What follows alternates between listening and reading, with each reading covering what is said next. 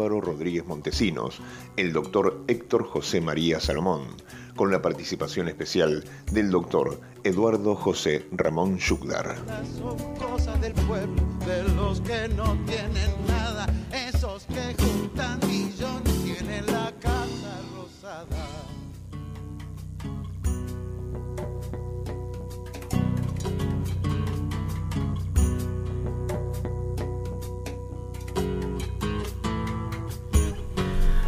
Muy buenas noches, otro miércoles más, hablemos de justicia por Radio Universidad Nacional Santiago arranque, no, disculpe.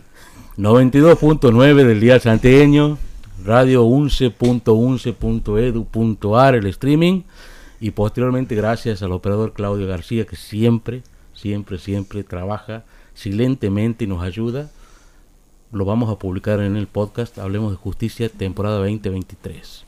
La noche de hoy bastante especial, Claro. la noche de hoy bastante especial. Se ha concretado un pase con el programa anterior, el Roquete, después de más o menos como nueve meses. No quiero, no quiero ser más exagerado, pero capaz que más, capaz que 12 meses también. Este, y ha salido, creo que salió lindo. Sí, sí. Ya Creo que salió lindo y espero que, que se vuelva, que se repita. se tiene que repetir, se tiene que repetir. Y bueno, después veamos cómo enganchamos con el que viene también, ¿no? Ya vamos tirando. claro, escuchame. Esta noche también es especial porque nos acompañan por primera vez en el programa la doctora Ávila y la doctora Zapac, juntamente con el doctor Salomón, de quien les habla Álvaro Rodríguez Montesinos. Eh, hoy hemos arrancado también el día muy bien, un día diferente, hemos ido al nodo tecnológico de Santiago del Estero en el Smart City. Hemos visto un perro robot que nos quedó enloquecido. el perro robot tiene nombre, se llama el Cabo López. No, No, Cabo Lugones, perdón. Lugones. Lugones. Y había otro que Y estaba había ahí, otro que era el Cabo Santiago, Santiago. que lo estaban programando. Son los dos únicos perros robots. que entraron al país y son santiagueños. Entiende, uno espectacular. La verdad, Yo he quedado enloquecido. este sirve para detectar humo, gases peligrosos, Detección de personas, personas, si hay un, un, les registra un con base de siniestro, datos de este, está conectado. de personas. Nada, Una locura. la verdad, después, después vamos a pasar algunas imágenes. podremos, lo podemos convocar también que Sí, sí. para algún programa. Sí, Estamos con la agenda medio La verdad, completa. venimos, venimos bien, ya, ya tenemos programado para el, para el miércoles que viene con la directora nacional de, SAIG y de Infojus.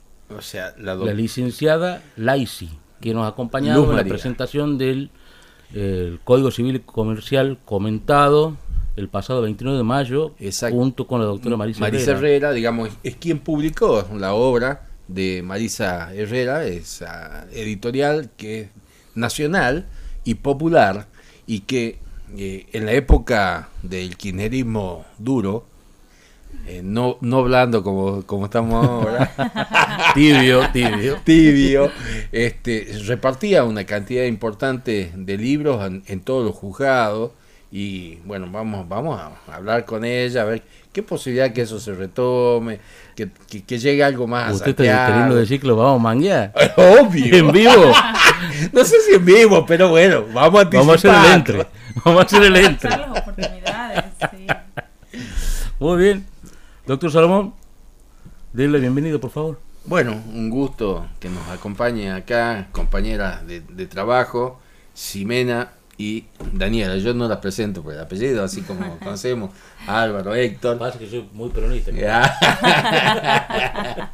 Así que bueno, vamos, vamos a trabajar, vamos a, a tratar de, de- de ver algunos huecos que se nos pasan a los hombres, que la- las mujeres tienen otro, otro perfil, otro diseño, y, y nos van a ir contando algunas cuestiones que les pasa en la vida normal, en la vida jurídica, que les pasa a las mujeres cuando llegan a tribunales, lo- los grandes problemas que tienen y, y que ellas, bueno, con, con ese eh, tacto, esa, esa cuestión que nosotros vamos desentrañando, vamos tratando de, desconstruirnos y mejorar, pero que todavía tenemos mucho de machista en, en todo, bueno, vamos a tratar de lo que venimos promocionando y diciendo que se cumpla y bueno, escucharla.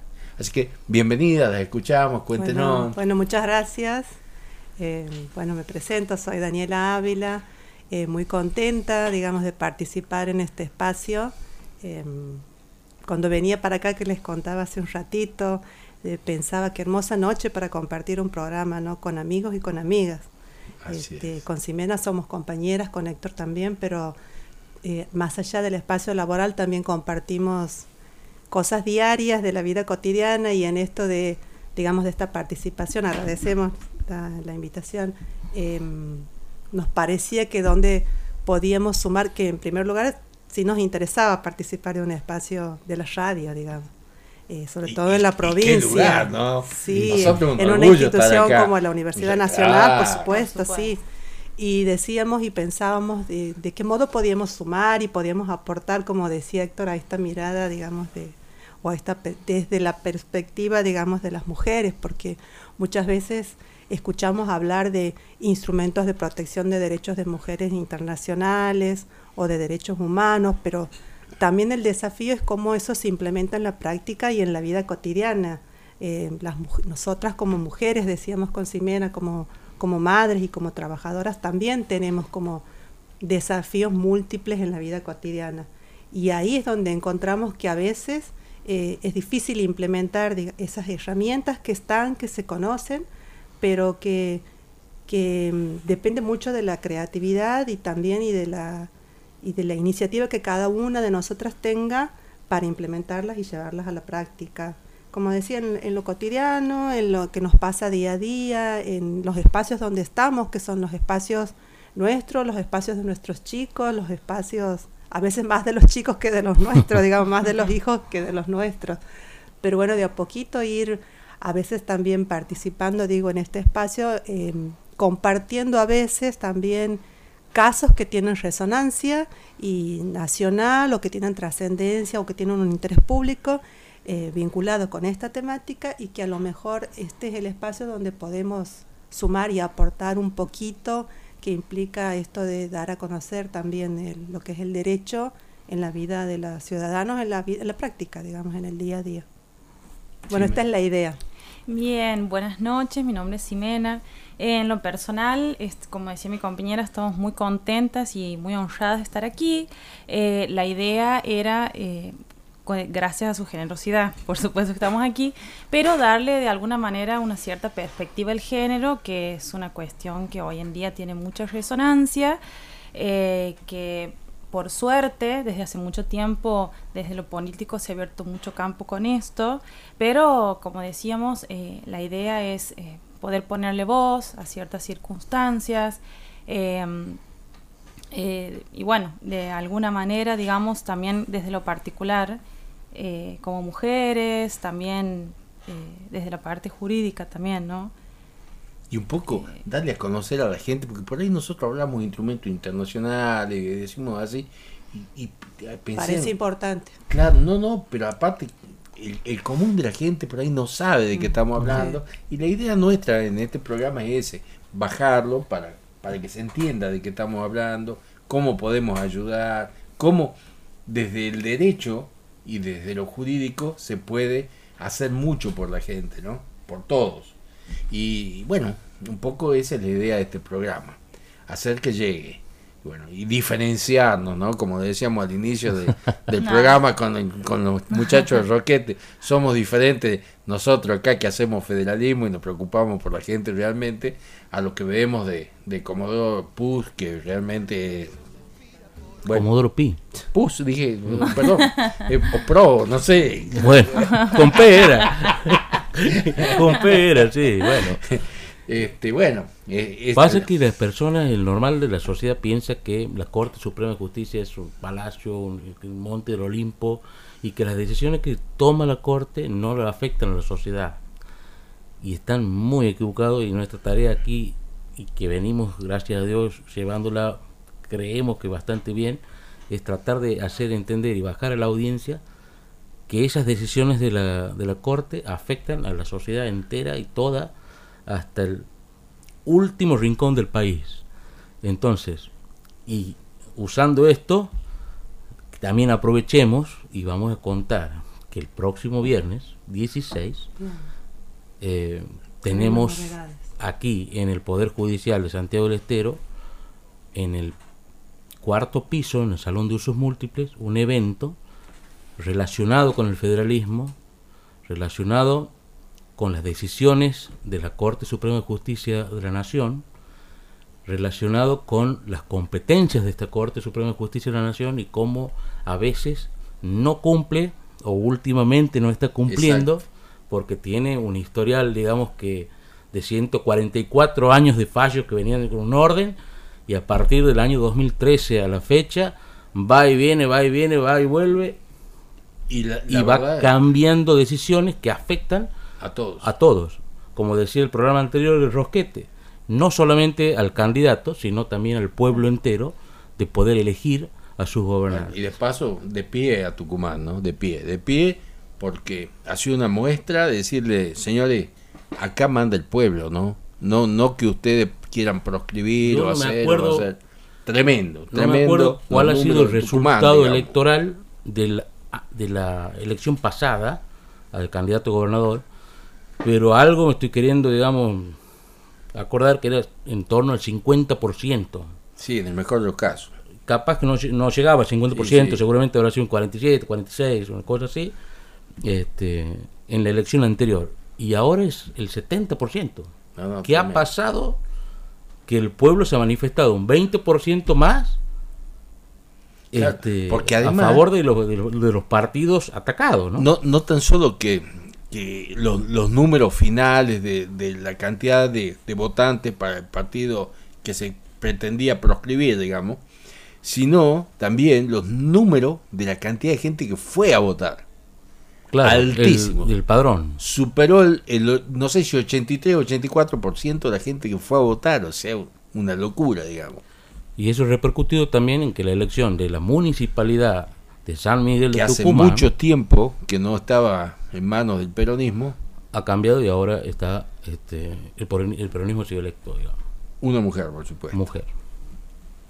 Así que bueno, hacemos ahí un pequeño corte. Para el próximo viernes tenemos entonces... Miércoles. Ah, el viernes. este, Viernes, perdón, viernes. perdón. Tenemos el, esta conferencias magistrales de federalismo. Eh, Están todos eh, invitados. todos invitados, es abierto a todo público, ahí, presencial y online.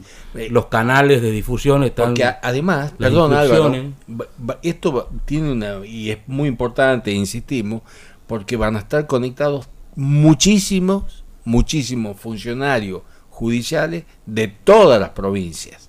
De todas las provincias. Formosa, ni le cuento. Por vos está todo. Está todo el Poder Judicial. todo, ¿no? Están ahí enganchadísimos. Y las conferencias van a ser eh, llevadas a cabo por el doctor Eduardo Yugdar en las implicancias jurídicas, Jurídicas. y el doctor Miguel Julio Rodríguez Villafañe en las implicancias políticas, con quien estamos intentando tener una entrevista para el siguiente bloque. Así que Claudio, si es que si es que nos permite, vamos a una pausa. Espero que ponga un buen folclorista. a ver, que nos haga quedar bien, Claudio, porque nosotros A ver. tenemos una cantora acá, Claudio, ¿no? Y algo conocemos.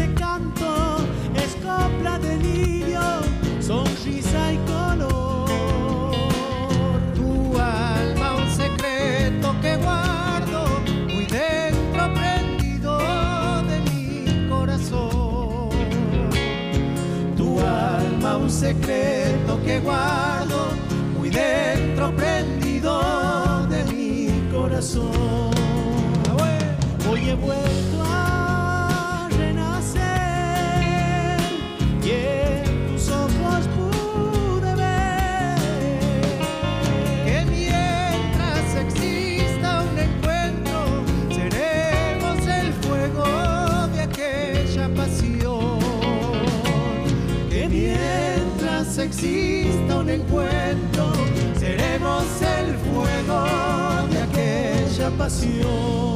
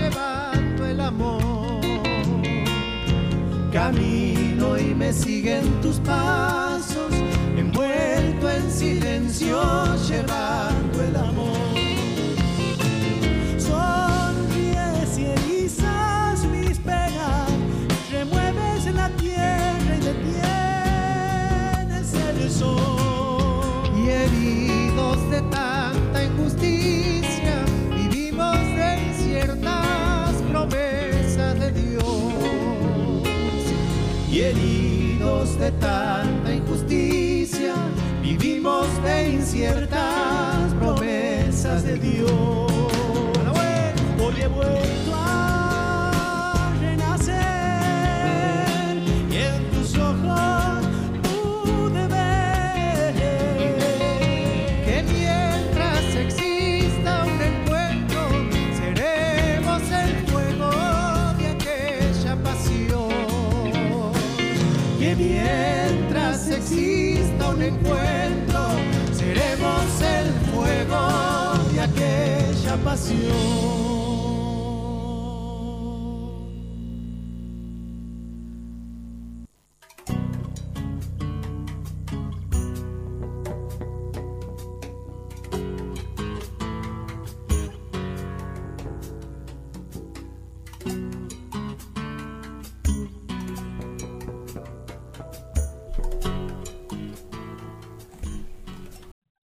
Retornamos, querido Héctor, brillante, como siempre, el amigo Claudio García en la operación técnica, poniéndonos música que nos gusta. Esto que nos endulce el alma. ¿ah? Un folclorito, como siempre él sabe poner.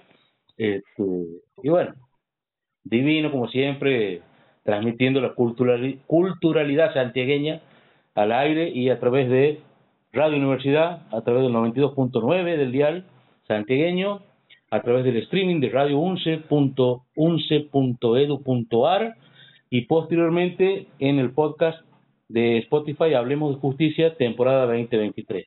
Bueno, Álvaro, hoy, hoy sí, como están planeadas las cosas, bueno, me hubiera gustado tenerlo presente con, con nosotros. Es imposible, viene viajando, viene un gran evento que se va a dar desde Santiago para el país y el mundo, un poco marcando lo que es el verdadero federalismo y bueno, y todo esto que venimos padeciendo, ¿no? Que venimos renegando, programa tras programa, marcando las inconductas de la Corte, por decirlo de alguna forma. Discúlpeme. Álvaro, pero No. yo, ¿eh? Fantástico, me parece el término en conducta. Inconducta, inconducta, porque se están yendo por la, por la tangente, están haciendo un, un mamarracho jurídico, no, no respetan los, los procesos que culminan en los tribunales provinciales y, y sin que vayan por la vía que corresponde, que con recurso extraordinario abren un nuevo proceso ordinario que no tiene competencia y hacen cualquier cosa en perjuicio de las provincias en general, pero además de los candidatos del Partido Justicialista, porque esto es contra los candidatos del Partido Justicialista en particular. Bueno, venimos de de, lo que fue Tucumán, que es una gran respuesta del pueblo, para mí, del pueblo tucumano, a la corte, diciéndole, acá manda el pueblo. No tengo memoria de cuál ha sido el resultado de la elección anterior, en la cual la corte no se había inviscuido, ¿no? Pero creo que la diferencia eh, hoy es 20% arriba.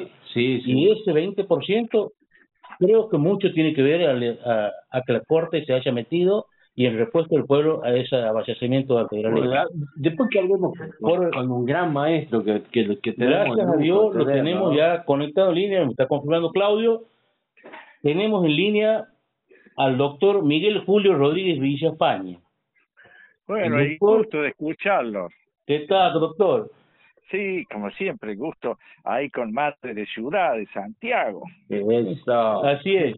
Doctor, si me deja, lo voy a, le voy a leer un breve currículum para nuestra audiencia y voy a comentarle también sobre el evento del próximo viernes, que lo va a tener como disertante, uno de los dos disertantes principales, junto al doctor Eduardo Juglar, en la conferencia que se ha dado a llamar Federalismo, Constitución y Competencias de la Corte Suprema de Justicia de la Nación, en materia de derechos público provincial, implicancias jurídicas y políticas. El doctor Miguel Julio Rodríguez Villafañe es abogado y notario, doctor en Derecho y Ciencias Sociales por la Universidad Nacional de Córdoba, profesor de Derecho Constitucional y Derecho de la Información, periodista, columnista de opinión, secretario técnico del Centro Interdisciplinario de Federalismo de la Universidad Nacional de Córdoba, es ex juez federal y fue el único que a fines de 1989, al integrar la Cámara Federal de Córdoba, declaró de oficio la inconstitucionalidad al indulto que favorecía a los responsables de graves delitos de lesa humanidad. También es miembro del Tribunal de Juicio Popular de a la Deuda y al FMI. Y sobre todo, amigo de la casa.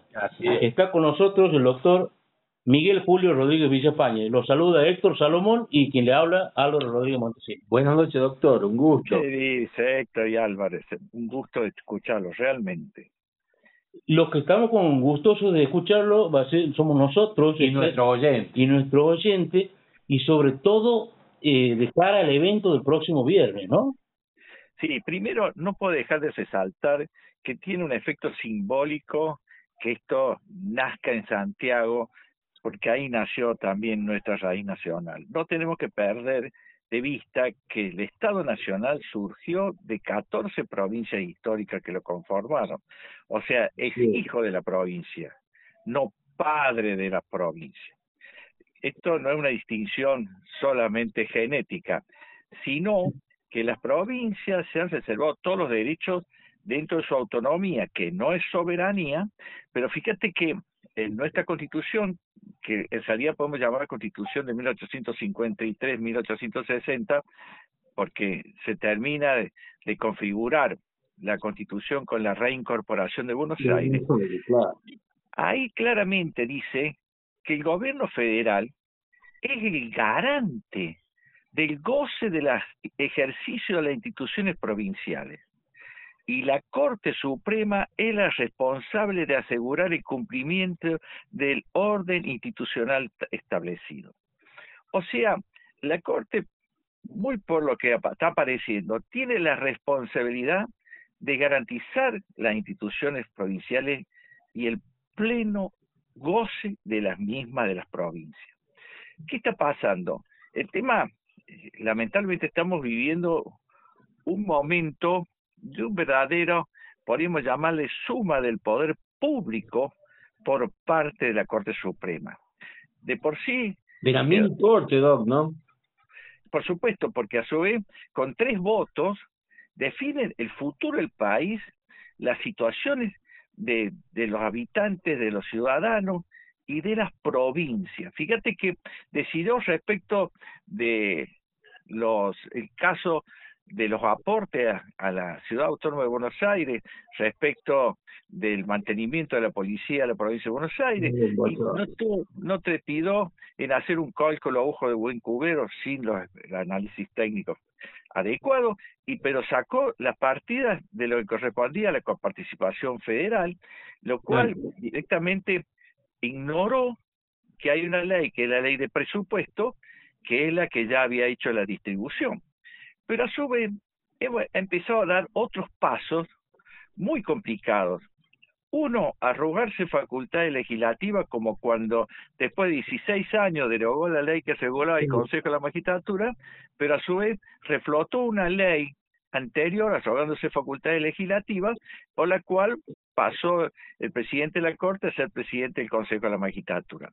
Esto no es tema menor, con lo cual ellos están manejando las decisiones de fondo como Corte y las decisiones administrativas de todo el Poder Judicial, con lo que eso implica algún juez que no esté de acuerdo en cuanto al manejo de las partidas, etcétera. Pero no conforme con esto, últimamente están habilitando cuestiones inaceptables. Fíjate el caso de San Juan. Primero la Corte tiene kilos, por no decir toneladas de resoluciones que dice que no se puede ir a la Corte de forma directa, sino después de haber agotado todas las instancias provinciales. Aún más, los únicos autorizados para ir directamente a la Corte son las provincias, pero no los individuos ni las asociaciones. Presentan una acción declarativa de certeza y haciendo algo que no sucede nunca en ningún tribunal ordinario, menos en la Corte, cambia la Corte la acción dice, esta no la vamos a tramitar como acción declarativa de certeza, sino como amparo. Fíjate que ya cambia la naturaleza de la acción planteada. Pero no conforme con eso, luego no se atienen a las lógicas que tiene el procedimiento de amparo, que son lógicas expeditivas, con términos que incluso son de los pocos casos en donde hay términos en hora.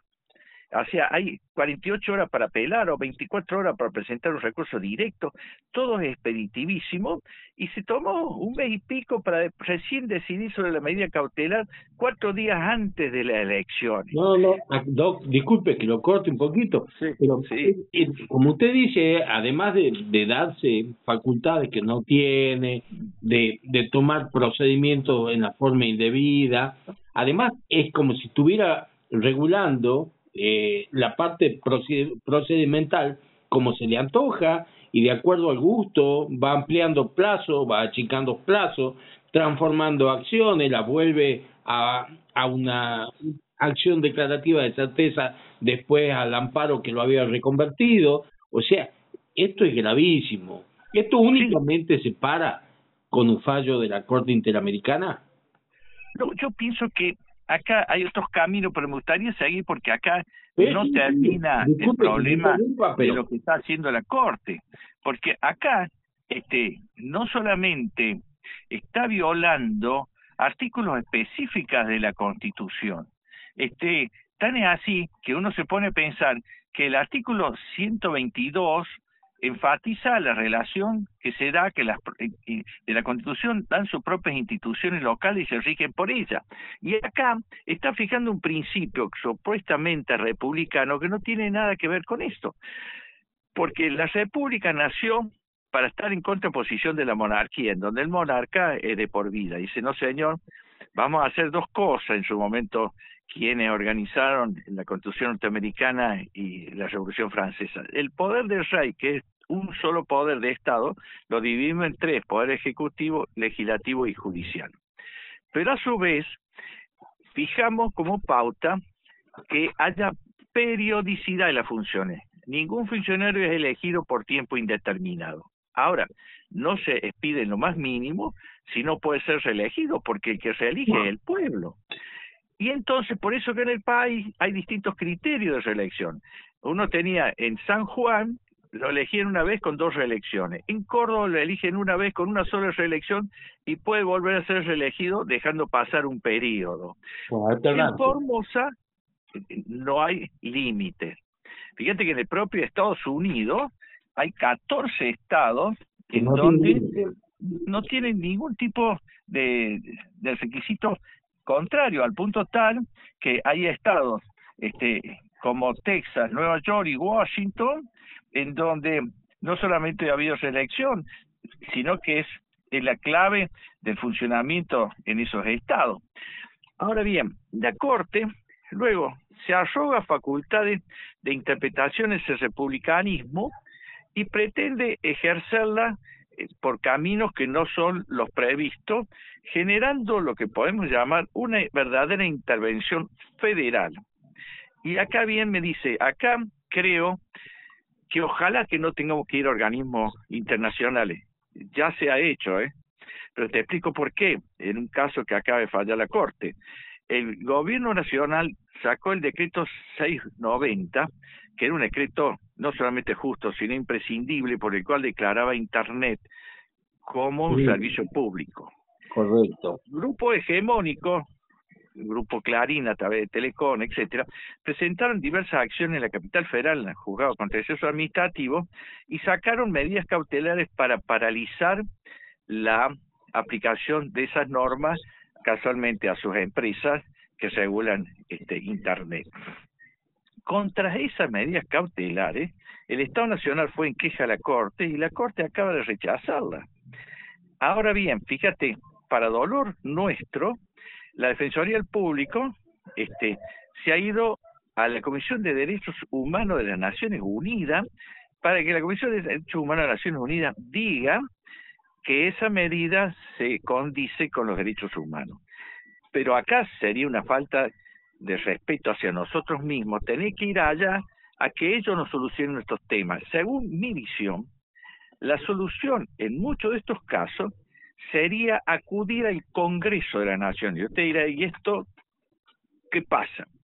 Acá hay un tema que la, que la jurisprudencia ni la doctrina lo ha trabajado adecuadamente. Una corte ampliada. ¿Cómo? Una corte ampliada. No, no, no, no, le explico. El, cuando se este, cuando se hizo la construcción, eh, la reforma del 94, se introdujo el artículo 31 e inciso 31 al artículo 75, en donde dejó en claro algo que antes eh, no estaba tan claro en la Constitución anterior, que es el Congreso el que dispone las intervenciones federales en la provincia. Y, es el que aprueba o revoca incluso la intervención decretada durante su receso por el Poder Ejecutivo. Incluso el Poder Ejecutivo, si la llega a decretar, tiene que convocarlo simultáneamente para su tratamiento en receso al Congreso. Pregunto yo, si estamos ante una verdadera intervención federal indebida, porque no respetó los procedimientos ni dejó que se agotaran las instancias administrativas en la provincia, estamos ante una hipótesis de una intervención federal decretada por la Corte en contra de lo que manda la Constitución, porque el único órgano que puede decretar la intervención federal es el Congreso.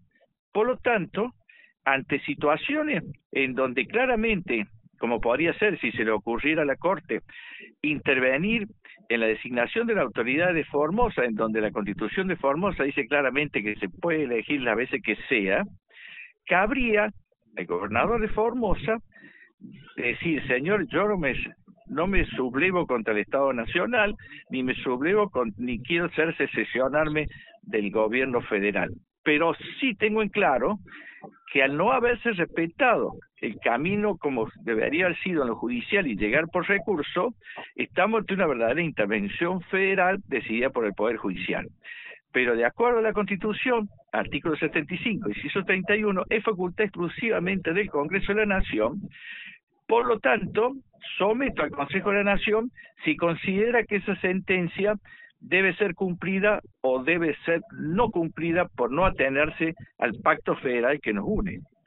De ahí es que creo que esto es una salida para que podamos solucionar nuestros problemas dentro de nuestras propias organizaciones y eso dejaría en evidencia con una decisión del Congreso que, digamos, decidiera que revocara la, la, la decisión de la Corte por ser inconstitucional, por ser una verdadera intervención federal sin cumplir los pactos procesales, los pasos procesales y sin atenerse a que el Congreso es el único autorizado para eso. Usted, ¿Cuál será? ¿Usted cree que en este momento, o sea, es genial lo que usted plantea, pero ¿usted cree que hoy el Congreso, de la forma que trabaja la oposición, estaría dispuesto a llevar a cabo una acción como esa? Y no le queda otra porque mientras tanto no lo podrían ejecutar a la sentencia. Fíjate que lo que yo estoy diciendo, este, estoy diciendo, mire, no estamos ante un trámite normal que pudiera ser cualquier apelación a una sentencia superior al Tribunal de Provincia que va por recurso extraordinario y la Corte lo revoca. Eso está dentro de la estructura natural del proceso. Pero acá son personas que van directamente, sin agotar las instancias provinciales, cuando bien se ha dicho que hay que garantizar las instituciones provinciales. Por lo tanto, atento ellos no lo garantizan y toma decisiones por sobre el propio Poder Judicial de la provincia, por lo tanto no está actuando en el caso concreto por apelación, no podría sustraerse el Poder Judicial al mandato de la Constitución de que es el Congreso el que decide las intervenciones federales, porque si no, estaríamos en un superpoder que incluso tendría más poder que el Congreso y el Poder Ejecutivo. El propio Poder Ejecutivo, si lo decidiera, tiene que automáticamente convocar el Congreso para ver si se la avala o la rechaza. Y resulta que acá lo decide la Corte Suprema y no la controla nadie, solo tener que pensar que ir al exterior no podría ser una salida en extremis, pero tenemos que encontrar el, camino dentro de las instituciones de nuestro propio país. Y creo que es clave esto, nadie lo está tratando, el pensar que en algún momento se tuviera que decidir por el Congreso. Ahora bien, dice, en el mientras tanto, esto opera como una apelación que no vuelve ejecutada de la sentencia y ahí empieza a aparecer nuevo jaque mate a la oposición, que resulta que se ha encaprichado de decir que no va a dar quórum para el tratamiento de ninguna de ley mientras esté este, tratando en, comisión de juicio política la situación de la Corte. Pues entonces llegará la situación que el que tendrá que asumir esa facultad es el presidente, sometiéndola luego al Congreso, que tendrá que decidir si hay que acatar o que no hay que acatar este fallo. No, y, una cosa que también me parece muy grave es que hoy son ciertos actores, que generalmente son los mismos, que van contra lo resuelto por un superior tribunal provincial, pero no por la vía pertinente, pero estamos dejando de lado, porque esto es como si se haría contra una provincia y no, no estamos llevando ni, ni tomando la pauta que hay un afectado directo más allá de, la, de las propias provincias, que son los candidatos, en este caso llámese Uñac, Mansur, Infram, es porque a estos candidatos, a estos ciudadanos, no se le corre traslado de lo que piden estas peticiones que llegan a la Corte en forma originaria, que en definitiva después dejan dos fallos pasados en autoridad de cosas juzgadas, ¿no?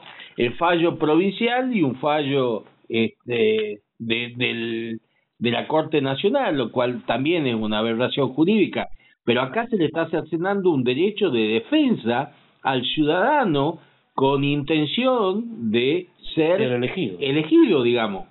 Fíjese, ahí te agrego más a esto, porque el tema se complejiza. Primero, debería también correrse el traslado al partido que lo que lo propone.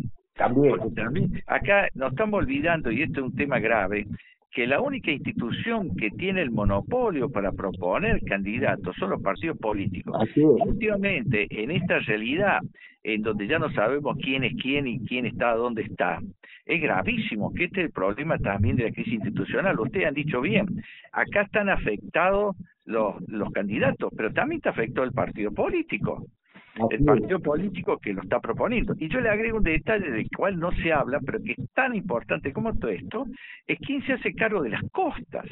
Fíjate que yo en este momento estaría preparando una demanda contra los miembros de la Corte por una reflexión tardía que a la provincia de Cumán este, y a la provincia de San Juan le está trayendo un costo extra de impresión de votos y de todo lo que significa organizar una elección porque la Corte no actuó en tiempo propio, sin respetar los, los tiempos que marca el amparo y que obliga a tener gastos extras que no se justifican.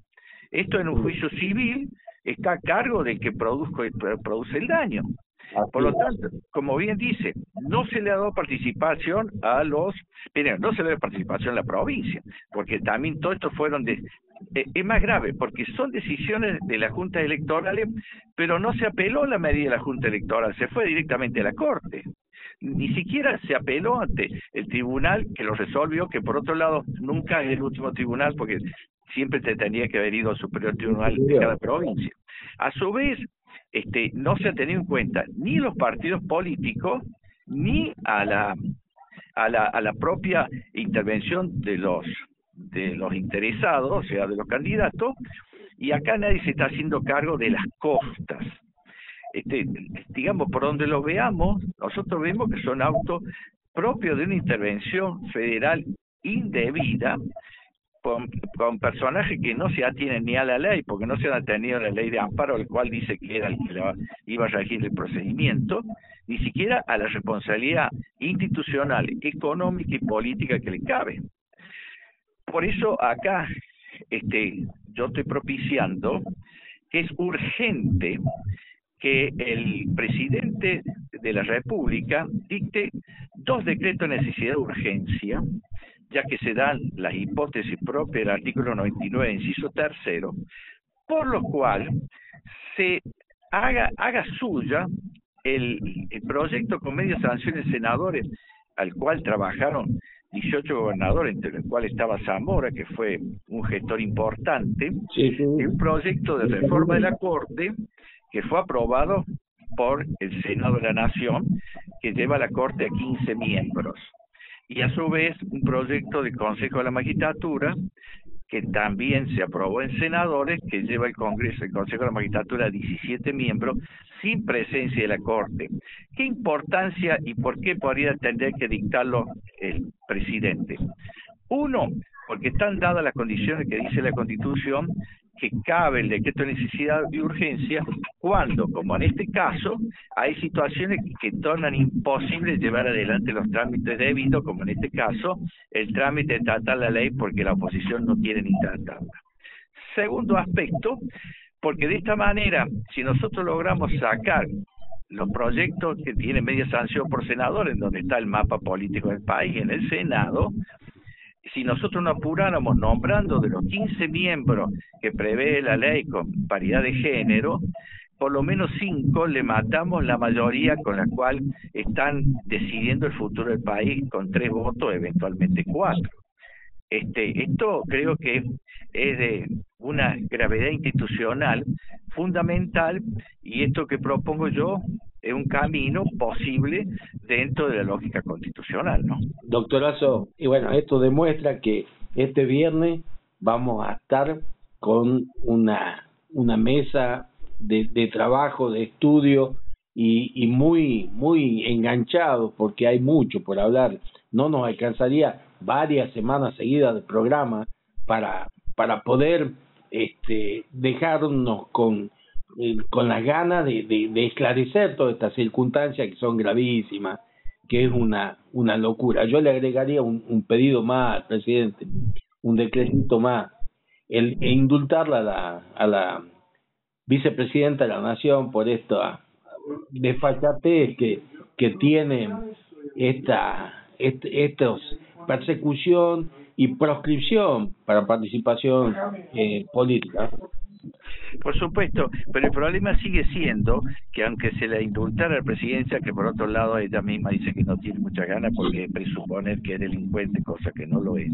El tema es que con esta corte van a apelar a la corte y capaz que la corte declare inconstitucional el indulto. Más allá de que se tendría que hacer mientras esté esta corte, eso es un, un ámbito, es una arena movediza muy grave, por eso es, es de gravedad institucional a la brevedad si no la podemos sacar porque no tenemos mayoría en diputados para acusar y en senadores para echarla, por lo menos para neutralizar su poder. Y el solo hecho de que nosotros operemos tanto el proyecto de reforma del, Senado de la Corte y la llevamos a la Corte a, a 15 miembros, le neutralizamos también la toma de decisiones y por otro lado el Consejo de la Magistratura, fíjate que ellos no están respetando eh, con el manejo propio de Rosati, lo que la propia este el, Congreso de la Nación como el Poder Ejecutivo había decidido respecto a dos camaristas, este, Bruglia y Bertuzzi, que decía que se tenían que ir, ellos no se presentaron a concurso, Bruglia y Bertuzzi salió el puesto 27 este, el concurso ya se llevó a cabo tan las ternas y solo porque no se reúne el Consejo de la Magistratura no se elevan al Ejecutivo para que puedan decidir respecto de quienes integran ese lugar. Entonces estamos ante una situación realmente gravísima en donde todo lo que se haga es poco para neutralizar una corte que no está a la altura de la circunstancia y que puede generar situaciones graves en lo institucional. De ahí es que estamos buscando caminos institucionales por el bien de nuestro pueblo y por el bien de las instituciones y que Santiago sea la, primer paso en esto creo que nos enorgullece a todos los argentinos, ¿no? Seguramente, doctor, seguramente, bueno, vamos ansiosos por, por esta charla que va a tener mucha repercusión, ¿no? Tenemos de todas las provincias que están inscriptos, participando, eh, porque hoy es el, el tema jurídico más importante que, que nos importa a, quienes estamos en este métier, porque lo vemos de cerca, porque estamos viendo la, la gravedad, pero que en definitiva tiene una repercusión para toda la sociedad, ¿no? Así es, ojalá desde el derecho y desde la justicia, porque tenemos que saber que el Poder Judicial lo tenemos que reivindicar para bien, porque no es justo que un minúsculo grupo esté desperdiciando una institución que tiene un valor fundamental en la democracia. El país tiene 5.000 jueces y juezas que no tienen nada que ver, la gran mayoría de ellos, con esto, para reivindicar ante nuestro pueblo la augusta función que tienen los hombres y mujeres que administran la libertad, el honor y los bienes de los ciudadanos. Y esto es clave para la seguridad jurídica y para el bienestar de todos. Muchísimas gracias, doctor. Muchas gracias. Miguel Julio Rodríguez Villafañe, quien va a ser uno de los disertantes principales en el evento de este próximo viernes a las 17 horas en el Salón de Usos Múltiples del Poder Judicial de Santiago de Estero y también este es un evento que va a ser presencial y también transmitido virtualmente titulado Federalismo, Constitución y Competencias de la Corte Suprema de Justicia de la Nación en materia de derecho público provincial, implicancias jurídicas y políticas. Muchísimas gracias, doctor. Lo esperamos con ansias para seguir escuchando sobre estos temas en la sociedad y bueno. Y que se desmenucen de la forma que ustedes pueden hacerlo, sin lugar a dudas. Va a ser un privilegio y gracias por su calidad y calidez para conmigo y para con la audiencia, que es también un deber que tenemos para generar una opinión pública sana y esclarecida. Muchísimas gracias, doctor. Gracias, doctor. Nos estamos viendo el próximo viernes. Vamos a la pausa.